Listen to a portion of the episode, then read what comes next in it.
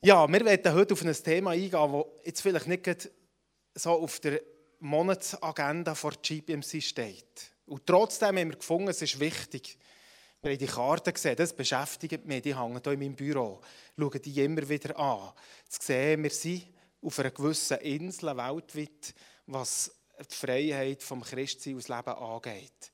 Und ich glaube, es ist, gehört mit zu unserer Verpflichtung, über unser Land auszuschauen, über unsere Situation, uns zu solidarisieren mit Christen, die es anders haben und gleichzeitig auch zu fragen, was heisst denn Hingabe für uns hier in einem Land, wo Weisse gefärbt ist und nicht rot? Johannes, kannst du mir schnell helfen? Ich habe da etwas mitgenommen.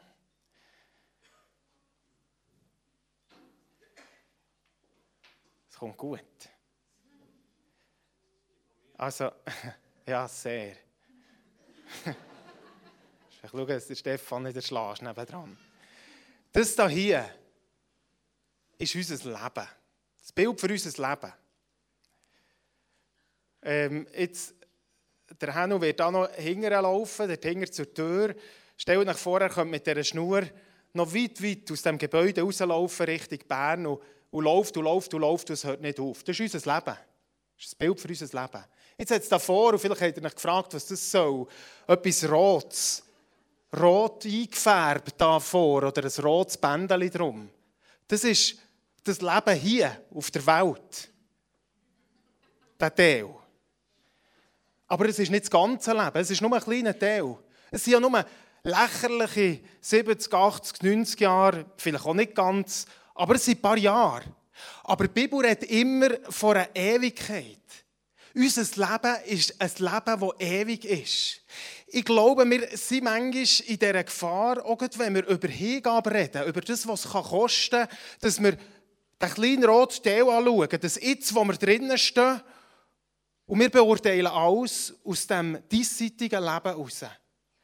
Ich wünschte mir, dass wir heute vielleicht mit diesem Beispiel und mit dem, was ich noch sage, eine Perspektive bekommen, die grösser ist als das Leben hier. Es geht um viel, viel, viel mehr. Das Leben hier, das ist unterschiedlich. Unsere Umstände sind unterschiedlich. Wir haben es relativ gut, wie gesagt, im Vergleich zu anderen. Aber auch bei uns kann das Leben Sachen mit sich bringen, die nicht ganz einfach sind. Aber die Verheißung von Jesus ist immer wieder, schaut weiter. Schaut über das jetzt aus. Ich habe eine Ewigkeit für euch parat und die fahrt schon jetzt an. Jetzt tun wir das Experiment hier abbrechen.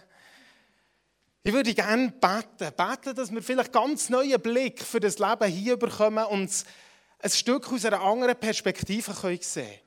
Jesus, danke vielmals, bist du heute Morgen hier mit uns. Herr, wir werden zusammen über das Leben reden. Das Leben mit dir, was es bedeutet, was Hingabe heisst. Und ich bete, Heiliger Geist, dass du da reinkommst, dass du zu unseren Herzen redest. Ich bete, dass der heutige Morgen unser Herz noch einmal festmacht, das Ganze dir auszuliefern, ohne Wenn und Aber, wo es sich lohnt. Und ich danke dir, dass du kommst, auch wenn wir zusammen den Text anschauen, aus Matthäus 16, bitte, dass du es unserem Herz erklärst. Und dass wir verstehen. Und dass wir ja wirklich so eine Herzensentscheidung dürfen treffen Wir sagen, ich will einfach mit dem Jesus. Amen. Ich würde gerne eine erste Folie einblenden mit dem Bibeltext, den ich heute ein bisschen mit euch darüber reden Matthäus 16, 21 bis 27. Ich lese das mal vor, ihr dürft es gerne mitlesen.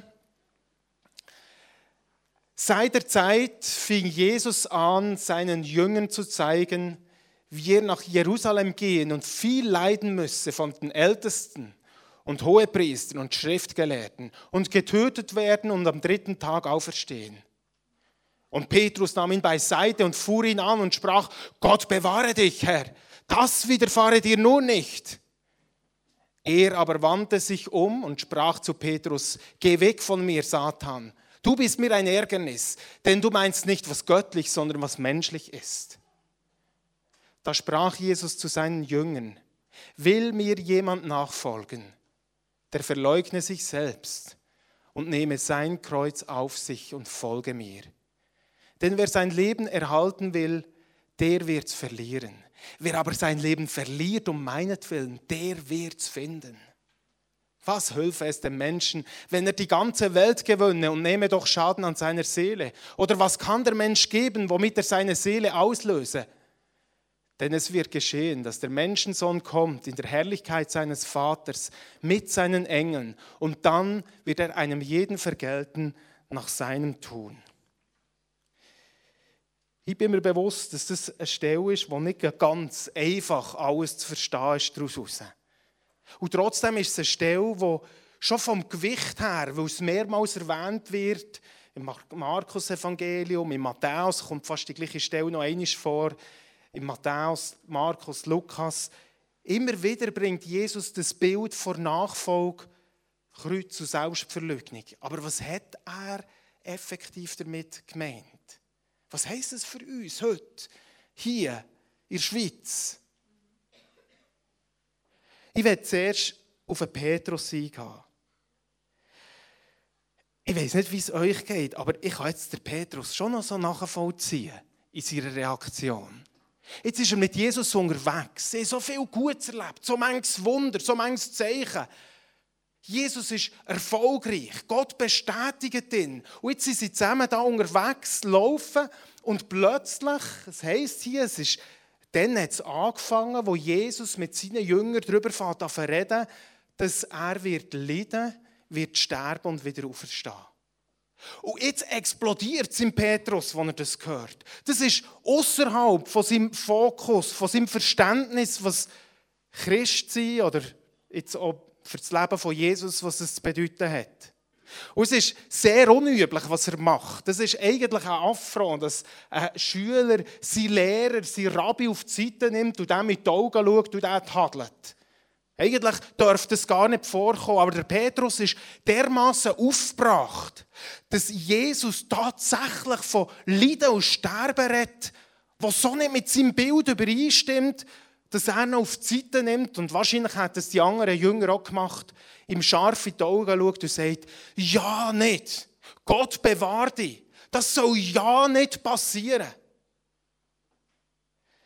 Der Petrus, so sagt Jesus, hat ein menschliches Bild gehabt. Er hat nicht das gemeint, was Gott meint, sondern das, was tief menschlich ist. Gott ist zuständig, dass ihm in seinem Leben, in seinen Umständen rundum gut geht. Ich glaube, das ist so das Bild, wie man es zusammenfassen könnte, das der Petrus prägt hat, jetzt in Bezug auf Jesus, aber wahrscheinlich auch auf sich selber. Gott ist doch der, der uns bewahrt, der uns segnet, der zu uns schaut, der es gut meint, der das Chaos vom Leben in die Ordnung bringt. Der, der uns aufbringt und nicht ab. Warum denn jetzt auf das Mal das Leiden und der Tod. Und was hat das mit unserem Leben zu tun? Vielleicht haben wir mal die nächste Folie, ich weiß gar nicht, ob jetzt das hier wieder funktioniert. Genau. Johannes 10, 10 sagt doch Jesus so deutlich, der Dieb ist gekommen, um Schafe zu stellen und zu schlachten und zu verderben. Ich aber bin gekommen, um das Leben, das Leben in der ganzen Fülle zu bringen. Ja, kann denn das Leben in Fülle sein, wenn das Sterben Leiden beinhaltet. Was hat Jesus gemeint? Das Bild, die nächste Folie, das Bild, wo ich glaube, wo vielleicht ein menschliches Bild von Christsein ist, wo uns oft prägt und vielleicht in der westlichen Welt stark prägt, ist glückliche Umstände. Gott hilft uns, dass unsere Lebensumstände glücklich werden. Bewahrung, materieller Reichtum, Erfolg dass unsere Beziehungen rund läuft, Vergnügen, Sicherheit. Und ich werde hier auch ganz, ganz deutlich sagen, ich glaube, dass das Gegenteil völlig falsch wäre. Ich glaube, dass Gott ein Interesse in unserem Leben an diesem kleinen roten Teil hat, dass er uns ganz viel Gutes gönnen mag. Und ich glaube hier auch, und versteht mich nicht falsch, wir dürfen darum beten, wenn wir unsere Finanzen nicht im Lot sind. Ja, wir dürfen darum beten, dass Gott uns hilft, dass wir Erfolg haben, dass die Prüfung gelingt. Logisch dürfen wir auch das Leben genießen. Ich freue mich auf Sardinien, mit euch am Strand zu liegen und einfach mal auszuspannen. Wir dürfen das. Alles andere wäre ein falsches, zwanghaftes Bild von Christentum, das nichts mit dem zu tun hat, was Jesus hier meint. Die grosse Frage ist die Frage der Herrschaft. Und das ist das, was Jesus gegenüber dem Petrus angesprochen hat. Petrus, du bist so felsenfest davon überzeugt, dass das einzige Richtige wäre, dass kein Leiden ist und dass einfach die Umstände in Ordnung sind. Aber in dem Moment, wo du das sagst, in Bezug auf mein Leben, hat es eine teuflische Dimension, weil du die Herrschaft von Gott über mein Leben in Frage stellst. Und das ist der Punkt. Ich werde mit euch das noch ein bisschen genauer anschauen, was die Herrschaft von Gott über unserem Leben bedeutet. Aber vielleicht einfach so ein Bild, ja dann eine, Lupe dabei. Vielleicht muss uns Gott manchmal schon ein Stück befreien von, dieser, von diesem Lupen-Christsein, wo wir unsere Umstände ganz genau anschauen und allein in der Erwartung leben, dass Gott meine Umstände umkehrt. Als ich zum Glauben bekam, habe ich mich genau zu dem bekehrt. Ich hatte ein paar Sachen, die mir gewünscht habe, dass Gott in mein Lebenschaos Ordnung reinbringt. Ich hatte ein paar Wünsche, wo ich gedacht habe, wenn ich dann zu Gott komme, dann wird er das zuoberst auf seine Prioritätenliste setzen. Eine gute Freundin, ein erfolgreiches Leben und, und, und, und.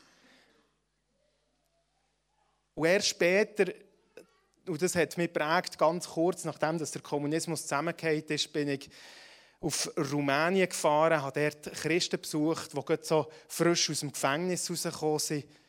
Und da ist mein Glaube, mein Verständnis von Christentum konfrontiert worden mit einer ganz anderen Realität.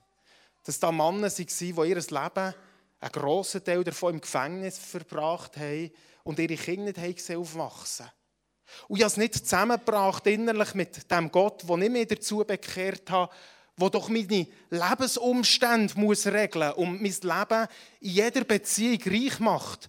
Und plötzlich sind da Leute, die zumindest im sichtbaren Leben nicht alles einfach nur so rund gelaufen ist. Und ich habe gemerkt, wie Gott mich dort noch einmal herausfordert und sagt, Hannes, ich möchte die Herrschaft über dein Leben. Ich möchte nicht nur der Lebensverbesserer sein, sondern ich möchte der sein, der dein Leben von A bis Z darf bestimmen Um das geht es hier in dem Text, den wir vorhin angeschaut haben. Und vielleicht ist es so das, was uns manchmal ein Stück Angst macht. Und ich wünsche mir, dass Gott heute Morgen uns auch von dieser Angst befreit. Und ich glaube nämlich, dass es etwas ganz, ganz Befreiendes ist, wenn wir unser Leben dem Jesus dürfen geben. Aber da komme ich später darauf zurück. Was mir in diesem Text aufgefallen ist, ist, Jesus sagt, wer mir nachfolgen Im Christentum geht es nicht um eine Zwangsjacke, die wir anlegen, was wir müssen. Es geht um die Freiheit. Jesus hat Menschen immer, immer frei gelassen. Matthäus 6, nach dieser Predigt, die eingefahren ist und Jünger davon gelaufen sind, statt dass er seine eigenen Jünger zusammen hat, sagt er, wollt ihr auch gehen? Ihr seid frei. Jesus lädt uns heute Morgen ein, zum Leben vor Hingabe. Aber in dem Inn dürfen wir letztlich selber entscheiden. Ich nehme die Einladung an. Es geht nicht um einen Zwang, was wir jetzt müssten, sondern um ein Locken von Gott, um eine Einladung von Gott, unser Leben ihm anzuvertrauen. Das Zweite, was ich sagen will, bevor ich auf die vielleicht eher ein schwierigen Punkte eingehe, die wir in diesem Text sehen, von Selbstverleugnung und Kreuz, ich glaube, dass Nachfolgen immer gewinnen heisst. Immer. Letztlich geht es um das Gewinnen. Der Petrus hat völlig überhört, dass er nicht nur von Leiden und Tod, sondern auch von Verstehung redet. Der Gary Lineker, der war so aus meiner Gielenzeit äh, englischer Nationalspieler. Ähm, hat mal so nach einem Match gegen Deutschland in seinem Frust innen, hat er Folgendes definiert. Er hat gesagt, Fußball ist 22 Männer jagen 90 Minuten einem Ballhänger nach und am Schluss gewinnt immer Deutschland. ich würde das übersetzen auf unseren Glauben. Die Umstände, der Match, der kann ganz unterschiedlich aussehen. Aber eins weiss ich aus voller Überzeugung. Am Schluss stehen wir alle zusammen. Immer auf der Siegerseite. Immer. Es mag ein paar Fouls geben. Es mag ein paar schwierige Szenen geben im Match selber. Das hat Jesus nicht verschwiegen. Und Jesus selber hat es erlebt und seine Jünger haben es so erlebt. Aber am Schluss geht es uns, oder dem Feind wie dem Gary Lineker, dass er muss sagen, am Schluss gewinnt gleich immer der Gott mit seinen Nachfolgern. Wir stehen immer auf der Siegerseite.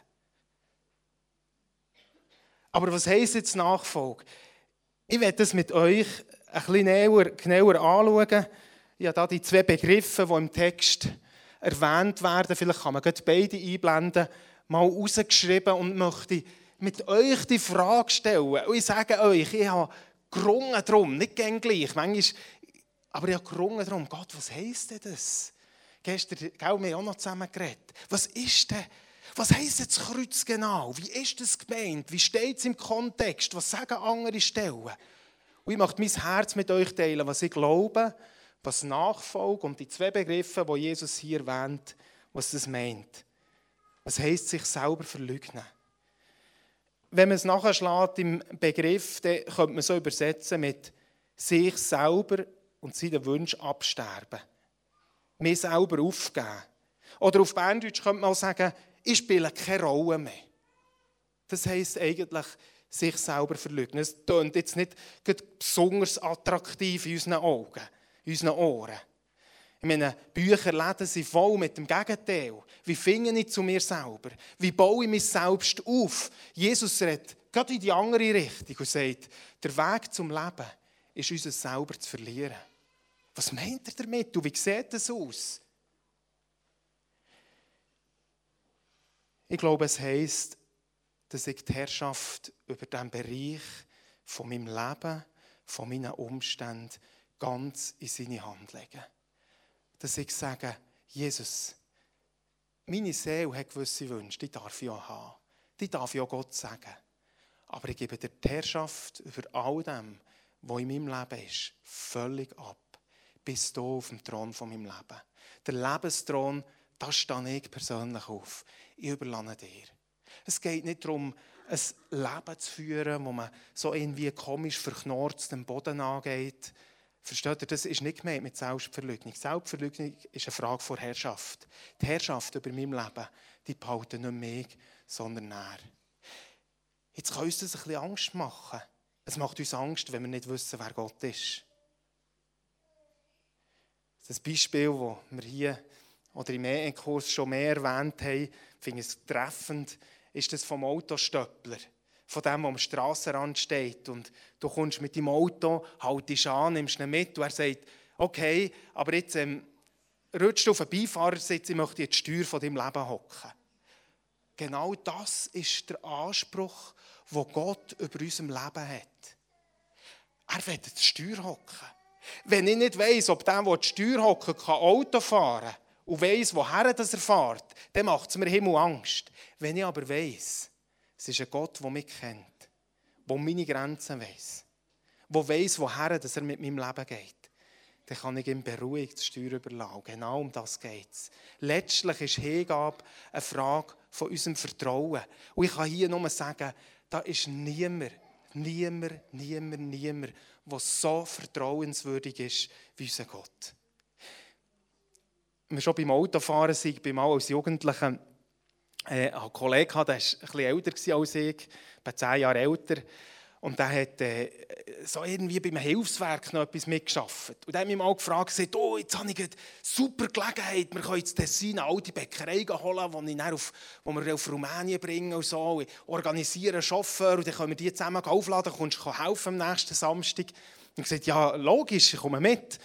Und dann bin ich am Samstag morgen früh bin ich, habe ich dort gewartet auf den Lastwagen und er ist tatsächlich, oder ist, er selber ist mit dem Lastwagen schon der gewesen, bin eingestiegen und wir sind fröhlich losgefahren Richtung Tessin und plötzlich sagt er mir unterwegs, weißt du was, ich, ich habe ich habe keinen Chauffeur gefunden und ich muss dir sagen, ich hocke zuerst mal in so einem Lastwagen. ich habe gestern Abend eine Einführung bekommen und, äh, und ich hoffe, wir packen es. Und wenn wir dann so in den Gotthard hineingefahren sind, ist es mir schon ein bisschen geschmuch geworden, wem das wir jetzt hier anvertraut haben. Sich Gott anzuvertrauen, ist kein Risiko. Weil es ist der Gott, der uns gemacht hat und das Beste für unser Leben will. Der, der sagt im 1. Korinther 10, 13, keine Versuchung hat euch ergriffen als rein menschliche und ich werde euch Kraft geben, dass ihr die bestehen könnt. Wir brauchen keine Angst zu haben bei ihm. Versteht ihr? Es kann uns vieles kosten. Im Nahen Osten kostet es Christen sogar ihr Leben. Aber wir wissen, am Steuer steht einer, hockt einer, der vertrauenswürdig ist. Ich lebe, aber nicht mehr ich, sondern Christus lebt in mir. Das ist die Bedeutung von Nachfolge. Nicht mehr ich, sondern er. Etwas, was ich ganz gerne mache, ist, Ferien für uns als Familie zu organisieren, Kombi zu hocken und das mal einfach so sauber in die Hand zu nehmen, äh, den Flug zu buchen, auch das Ferienhaus auszusuchen und, und, und. Ich finde das etwas, etwas Cooles. Viele gestalten ihr Leben so. Sie nehmen das sauber in die Hand sie machen es sauber, bestimmen, was durchgeht. Ihre Wünsche und Absichten sind klar und jetzt nehmen sie das Heft in die Hand. Andere die gehen auf ein Reisebüro. Und das ist ja noch, noch gäbig, wenn du auf ein Reisebüro gehst, die erfüllen dir ja deine Wünsche. Die fragen dich, woher das du willst und wie lange du willst und welche Art Ferien das der Wunsch ist. Und dann ist das nette Fräulein, das wie wie hockt, die sucht dann genau das richtige Angebot aus, das genau zu dir und zu deinen Wünschen passt. Ich sage es ein bisschen provokativ. Aber könnte es sein, dass unser Christsein manchmal ähnlich ist? Wir kommen ins Reisebüro Gottes, legen unsere Wünsche auf den Tisch und erwarten, dass er uns die Wünsche erfüllt, die wir persönlich haben. Und wisst ihr was? Ich glaube, dass Gott einen Blankoscheck macht. Gott sagt, vertrau mir einfach.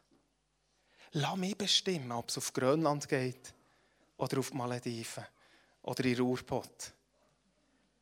Aber eins darfst wissen, ich meine es gut und ich habe eine ewige Perspektive für dein Leben. Nachfolge heisst, die Herrschaft Gott zu geben. Timothy Keller, einer meiner Lieblingsschriftsteller, hat zu, dem, zu dieser Selbstverlügnis gesagt, ich höre schlicht auf, also das ist seine Definition, ich höre schlicht auf, mich mit mir selbst zu beschäftigen. Es ist die Freiheit der Selbstvergessenheit, der Selbstlosigkeit. Nicht wie in modernen Gesellschaften höher von sich zu denken oder wie in traditionellen Gesellschaften geringer, einfach weniger an mich denken. Das ist der Weg. Ich übergebe meine Absichten, meine Wünsche und mein Leben dem, was sowieso besser kennt und weiß als ich selber. Und ich glaube, dass in dem in so eine Befreiung ist. Lasst uns unser Leben an den Jesus verschwenden und ihn daraus machen, was er möchte.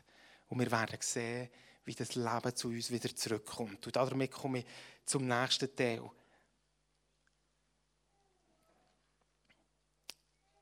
Er redet nicht nur von das Leben verleugnen, sondern er redet auch davon, das Kreuz auf sich zu nehmen.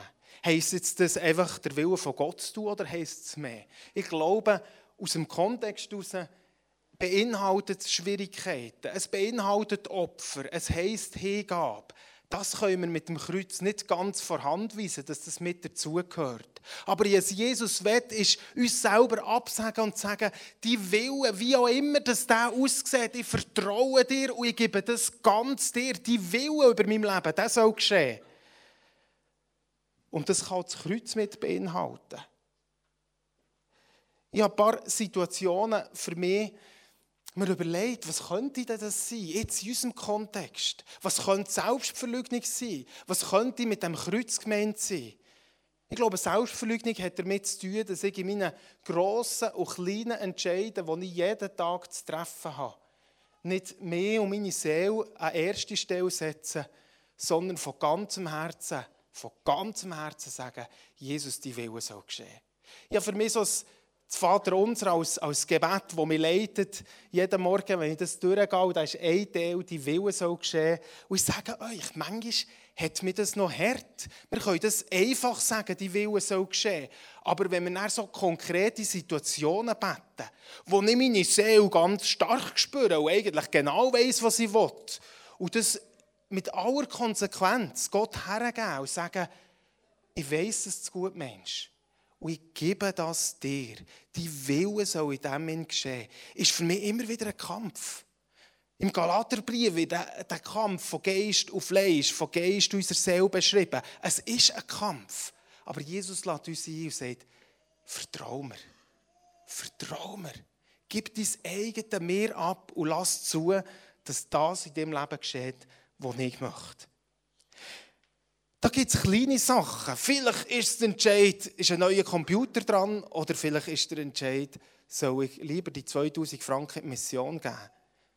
Es ist nicht einfach so, dass die 2000 Franken in die Missionsrichtung ist. Die Frage ist, was ist Gottes Wille? Ich wünsche mir, dass wir an diesen Punkt dürfen kommen und zusammen an diesem Punkt dürfen wo wir sagen, ob es Hingabe, Kosten, ja, Sachen mit sich bringt, die schwierig sind für mein Leben, aber ich will mein Leben dir geben. Ich will Ja sagen zu dem. Ich will mit dir durch das durchgehen. Auch dort, was Kreuz bedeutet. Spannenderweise sagt Jesus, mein Kreuz. Wir haben nicht alle das gleiche Kreuz. Jeder soll sein Kreuz auf sich nehmen, so muss ich sagen. Wir haben unterschiedliche Kreuze. Es gibt nicht ein Bild von Nachfolge, was es bedeutet. Jesus möchte einfach, dass wir bereit sind, unser Kreuz, sein Wille über unserem Leben, das er für uns parat hat, inklusive der Schwierigkeiten, dass wir das Ja finden, das Vertrauen im Sinn von dieser ewigen Perspektive. Sein Kreuz. Jeder soll sein Kreuz nehmen. Was im Zusammenhang mit dem Kreuz auch sagt, ist, wir sollen es auf uns nehmen. Ist es nicht vielleicht manchmal auch die Gefahr, dass wir uns so ein bisschen durchschlängeln, und hier gelingt uns das recht gut, dass wir schnell mal neben einem Bekenntnis durchkommen, dass wir in schwierigen Situationen aus gut zurückziehen können ich glaube, das Kreuz, oder wie es der Lukas sagt, täglich auf sich nehmen, heisst, ich, bin, ich will jeden Tag bereit sein, in schwierigen Situationen Jesus nach deinem Willen zu gehen. Sogar dort, wo es für mich einen Verlust mit sich bringt. Sogar dort, wo es für mich wirklich ganz schwierig kann werden kann. Das können kleine und grosse Situationen sein.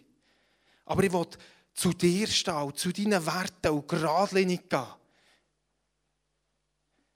Ich hatte mal so eine Situation im Büro, wo ich, also schon länger, nicht jetzt, wo ich äh, im Architekturbüro gearbeitet habe, der Chef gesagt hat, hey, sag dir ja nicht, äh, sag einfach, ich sei nicht da, wenn jemand anruft, du das Telefon abnehmen und hockt wie wie. Und, äh, und dann kommt das Telefon und ich habe mir das innerlich zurechtgelegt, wie ich da gut durchschlängeln kann, ohne dass ich da irgendwie müsste. Ich kann einfach sagen, er ist nicht erreichbar, der ist ja auch nicht gelogen, oder? das äh, bin ich fein raus. Und dann hat jemand angerufen und dann gesagt, ob der Chef da ist. gesagt, ja, er ist nicht, er ist nicht erreichbar. Und er fragt doch da tatsächlich am anderen Ende, ja, ist er da oder ist er nicht da? und dann habe ich Pech geschwitzt und gewusst, wie wie hockt der Chef, der mir eingeflößt hat, ich soll sagen, er, er sei nicht da. Und ich hocke hier als Kind von Gott, der geradlinig den Weg gehen will. Aber was mache ich jetzt? Und, und ich habe mich dann durchgerungen, zu sagen, ja eigentlich, ja, eigentlich ist er schon da. Und dann hat mich der Chef ganz böse angeschaut und streng in die Augen geschaut, was mir eigentlich einfällt. Versteht ihr? So Situationen, in ganz unterschiedlichen Szenen, gibt es immer wieder. Und die Frage ist, sind wir bereit, für unseren Glauben Unannehmlichkeit auf uns zu nehmen? Sind wir bereit, den Weg geradlinig zu gehen? Bin ich bereit, vielleicht in meiner Bewerbung meine Bibelschule auch noch drauf zu tun, wenn das könnte bedeuten, dass ich die Stelle nicht bekomme? Wir werden immer wieder konfrontiert damit, dass auch für uns hier nicht ein Liebe und Leben, aber das Kreuz manchmal schon Einschränkungen heissen kann. Was machen wir? Bin ich bereit, auf mich zu nehmen und zu sagen, Jesus, dir hängen nachher. Das ist mein höchstes Ziel. Nicht mehr ich. Du bist oben auf dem Thron. Und wenn wir das machen, und jetzt möchte ich so in die triumphierende Schlussrunde hineinkommen, wenn wir das machen, dann verspricht uns Gott, wir werden Leben haben. Wer immer bereit ist, den Thron von seinem Leben Gott zu überlassen, bis her zu Entbehrung und Opfer wegen ihm, nicht einfach als Grundsatz, sondern wegen ihm, weil es das Leben mit ihm mit sich bringt, der wird immer gewinnen, der wird immer das Leben finden.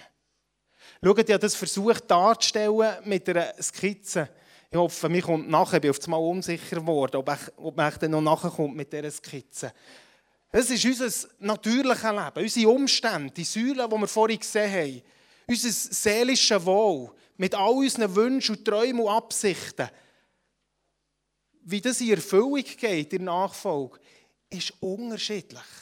Wir haben ein falsches, menschliches, humanistisches Evangelium, wenn wir sagen, Gott verpflichtet sich, dass wir hier das absolute Vollmaß haben. Das ist nicht Fakt auf dieser Welt. Und es ist auch nicht Fakt für uns. Das Level ist unterschiedlich. Ein Christ im Irak, der bangt um sein Leben hier. Dem seine Umstände sind nicht einfach okay. Aber jetzt kann man mal noch weiter drücken. Aber ein Versprechen macht uns Gott aus dem Text raus. Wir werden Leben gewinnen. Und Leben gewinnen heisst mehr als das ewige Leben.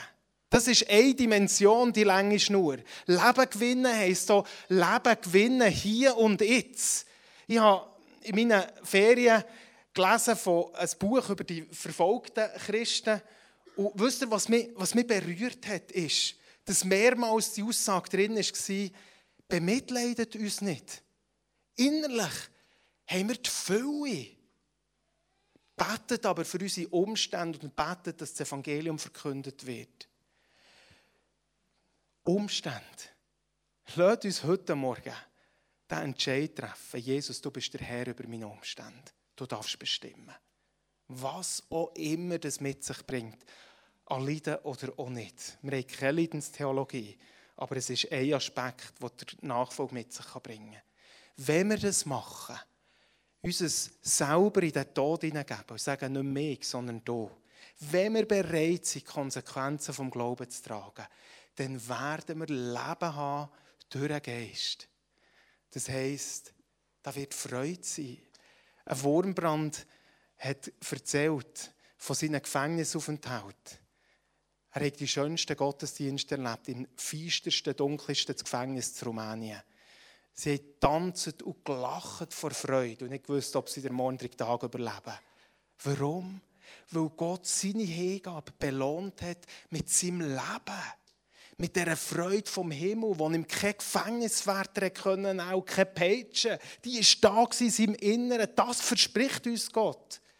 Ein Frieden, Frieden, der die Vernunft übersteigt, wie der Stephanus, der in diesem Steinhagel hockt und sein Gesicht ist das wie, wie das von einem Engel, währenddem das Steine kommen zu fliegen. Sind die Umstände oben aus gewesen, Vollmaß? Sicher nicht. Aber innerlich hat er so eine Fülle von Leben erlebt in dem Moment, wo er den Jesus sieht. Den Frieden erlebt von ihm. Hoffnung darin. Liebe. Jesus sagt in Markus 10, 28, wo der Petrus kommt und sagt, wir, wir haben alles für dich gegeben. Unsere Äcker, unsere Häuser, unsere Familie zurückgelassen. Was wird uns? Und er sagt Jesus, ich sage euch eins. Ihr werdet tausendfach empfangen. Hier in diesem Leben. Und dann bringt er ganz konkrete Beispiele hier in diesem Leben und zusätzlich das ewige Leben. Tausendfach. Wir sind immer auf der Gewinnerseite, selbst wenn unsere Nachfolge totale Hingabe bedeutet. Immer. Das Leben gewinnen. Ich möchte euch, euch einladen. Ich möchte euch einladen, zusammen mit mir den Entscheid zu treffen und zu sagen, Jesus, nicht mehr ich, auch in den Details nicht, sondern du. Und selbst dort, wo es schwierig wird, du und nicht mehr. Und ich verspreche euch eins hier, weil es Gott verspricht. Leben in Fülle. Leben in Fülle jetzt und leben in alle Ewigkeit. Wollen wir das? Jesus macht eine Rechnung. Er appelliert unseren Verstand in dem Text, den wir gelesen haben. Er sagt, stellt euch mal vor, wie blöd wäre es. Einer gewinnt die ganze Welt In all diesen Säulen, die ich da am Anfang aufgezeichnet habe. Er ist bewahrt, er hat finanziellen Reichtum, er hat alles. Und am Schluss verliert er sein Leben. Wie blöd wäre denn das? Ist es nicht viel besser, das eigene Leben an ihn, an Gott zu verlieren, um am Schluss alles zu gewinnen und zu sagen, die Umstände, ich will es noch einmal sagen, ich rede heute nicht davon, dass wir alle unterdurch müssen. Ich sage einfach, der Herrschaftsbereich sollte geklärt sein. Nachfolge heisst, ich bin nicht mehr Herr. Vielleicht leben wir in Fülle. Halleluja, wir dürfen, das, wir dürfen auch vieles genießen, das ist gar nicht der Aspekt. Die Frage ist vor Herrschaft. Ich will für mich noch einmal sagen, Jesus, du bist mein Herr und nicht mehr ich selber. Und damit jeden Bereich von meinem Leben. Und ich freue mich, dass ich aus dem heraus das Leben darf empfangen Was willst du? Fünf viel zu können wir nicht haben. Wir können ein humanistisches Christsein leben mit dem Fokus, hier alles zu haben so um den Willen von Gott herumzuschlängeln und am Schluss noch das ewige Leben erfüllen dazu.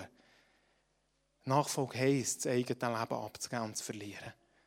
Zu verlieren, um zu gewinnen. Das ist die Herausforderung. Aber das ist das gute Evangelium, das Gott uns gibt. Und manchmal muss ich sagen, bin ich, macht es mir ein bisschen nachdenklich, dass ich das Gefühl habe, dass wir ganz fest so im Westen auf den ersten Bereich fokussiert sind. Und Gott einzig und allein als Erfüller sehen von all meinen menschlichen Bedürfnissen. Und nicht fragen danach, wer der Herr ist und was sein Anspruch an mein Leben ist. Und dabei gerade vielleicht genau die Fülle, die wir eigentlich wollen, im Leben verlieren. Dürfen wir aufstehen und darf die Band bitten, dass sie vorkommt. Sie wird mal ein Lied spielen und in dem nehmen doch die Frage persönlich mit. Was heisst Hingabe für mich? Bin ich bereit, brauche ich auch so eine zweite vielleicht Bekehrung, zu sagen, Jesus, ich dich nicht mehr länger zum Diener von meinen Umständen machen, sondern zum Herr von meinem Leben. Herr, komm du jetzt einfach, oh du berühr unser Herz. Jesus, danke für deinen Lockruf. Es ist ein Lockruf, ein Lockruf, zum Kreuz zu kommen. Und es ist so eine Freiheit, wenn wir frei werden von uns selber und uns ganz in deine Hände fallen können. Was für eine Freiheit ist das? Und wo der Teufel uns versucht zu sagen, wie er es Petrus gesagt hat, ja nicht. Schau für dich. Schau, dass es gut kommt. Herr, da will ich mir das noch einmal preisgeben heute.